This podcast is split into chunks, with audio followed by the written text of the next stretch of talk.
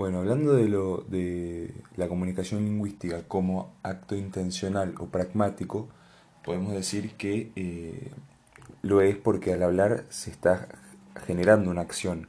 John Austin, con la teoría de los actos del habla, que es lo que vamos a, explicar, digamos, en, este, en esta parte, lo dice eh, haciendo alusión a que hablar es una actividad social y toda actividad lingüística supone una acción de base. Eh, es decir, que uno al hablar está esperando algo, está queriendo generar un cambio. Entonces, eh, él formula esta, esta teoría con la premisa de que hay enunciados que no pueden ser eh, juzgados de verdad o, falsedad. Y esos son los enunciados eh, a los que él apunta en esta teoría, ya que en ese momento eran considerados un sinsentido. Eh, bueno, John Austin entonces, en su teoría de los actos del habla, eh, dice que la lengua no solo sirve para decir cosas, sino para hacer cosas. Partiendo desde esa base es que separa dos tipos de enunciados. Los enunciados constatativos, que son los que había dicho antes, que pueden ser juzgados de verdad o falsedad. Es decir, decir, el clima está frío. Es algo que vos podés constatar si es verdad o falso. Decir, tengo el pelo marrón, podés constatar si es verdadero o falso. Pero decir eh, estoy yendo a caminar o decir vamos a cocinar son enunciados que no pueden constatarse de verdad o falsedad, por lo tanto, él los encasilla en enunciados performativos, que son eh, las acciones que, hacen que se hacen por medio del habla, eh, que se, tienen características como decir que son explícitas, con verbos performativos, están hechas en presente, en primera persona del singular, y se, y se evalúan en términos de felicidad o fortuna, no en verdad o falsedad. Es decir, que un, eh, un enunciado puede ser feliz o no, no verdadero o falso. Bien, para esto él eh, lo separa, separa el momento del habla en tres actos.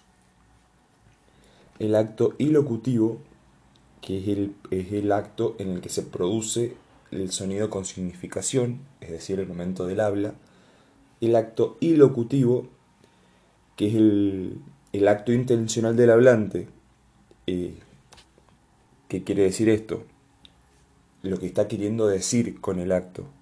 Pedir, retar, rogar, etc. Y el acto perlocutivo como último, que es el efecto o consecuencia que tiene las palabras eh, o, o, lo comunicado por el hablante en el receptor, es decir, la reacción del receptor. Bien, habiendo nombrado ya los tres actos, el locutivo, ilocutivo y perlocutivo, nos vamos a detener un poco en los actos ilocutivos, los cuales eh, tienen a su vez dentro ciertas características propias o ciertos estilos. Bueno, se dividen en dos tenés los actos ilocutivos con fuerza ilocutiva y los actos ilocutivos con fuerza de interacción. Vamos a empezar a nombrar los primeros, con fuerza ilocutiva. Estos pueden ser asertivos o representativos, es decir, que expresan una creencia, pueden ser expresivos, expresando un acto, un acto psíquico, estado interior, por ejemplo, eh, pedir perdón, dar las gracias, algo así, etc. Directivos, buscan influir en el comportamiento del otro, es decir, pedir algo, aconsejar, ordenar. Tenemos los comisivos o compromisorios, es decir, que es cuando te comprometes a un acto futuro. Y por último los declarativos, que buscan que pase algo, eh, es decir, que, pase, que algo pase de un estado a otro. Estos únicamente son tomados como reales a través de instituciones aptas para, para estos actos. Por ejemplo, bautizar, sentenciar, vetar, es decir, que son actos en los cuales se, se transforma una situación, pero son solo capaces las instituciones eh, de hacerlos.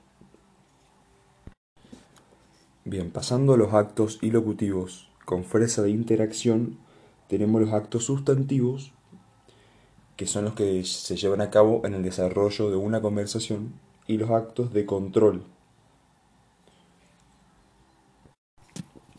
Es decir, con los sustantivos se lleva a cabo el contenido de la conversación y con los de control se lleva a cabo la conversación, la línea de conversación.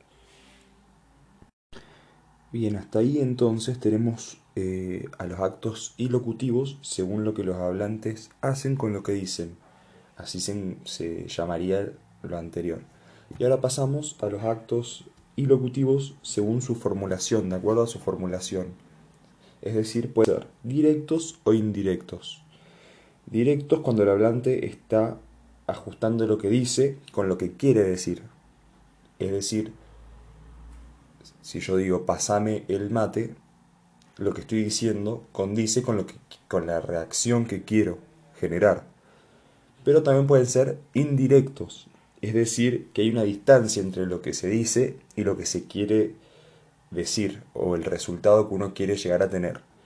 Eh, en, este último, en esta última definición es en la que entra el significado interpersonal, el concepto de significado interpersonal, que es el significado que, se crea con la interacción de dos sujetos.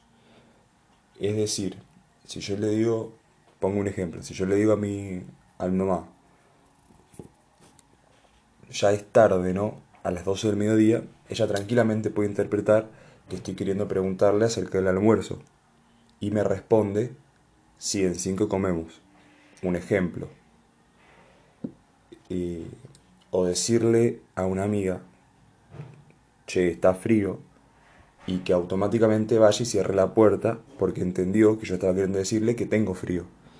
Son actos, eh, son actos del habla indirectos, ya que no se expresa textualmente lo que uno quiere, pero a través del significado interpersonal de la relación que ya tenemos nosotros, en el caso de mi amiga o mi mamá, ella entendió perfectamente lo que estaba queriendo decirle. Terminando con. Terminando ya con el, con el tema de los actos del habla, voy a hablar de cómo estos aportes eh, muy importantes a las ciencias del lenguaje y a la cognición. A las ciencias del lenguaje, por ejemplo, desde la sociolingüística, eh, en la distribución de, los actos del habla según la jerarquía, por ejemplo, o, según el género, es decir, a través del social. Y a través de la cognición, a través de la psicología cognitiva, es decir, de lo, a través de los procesos de interpretación de los actos del habla indirectos. ¿Cómo es que los actos del habla indirectos son entendidos? Ese es el aporte que ha hecho los actos del habla a la cognición. Bien, muchas gracias y ahora vamos a eh, continuar con los actos de, con la comunicación lingüística cooperativa que la va a decir mi compañera.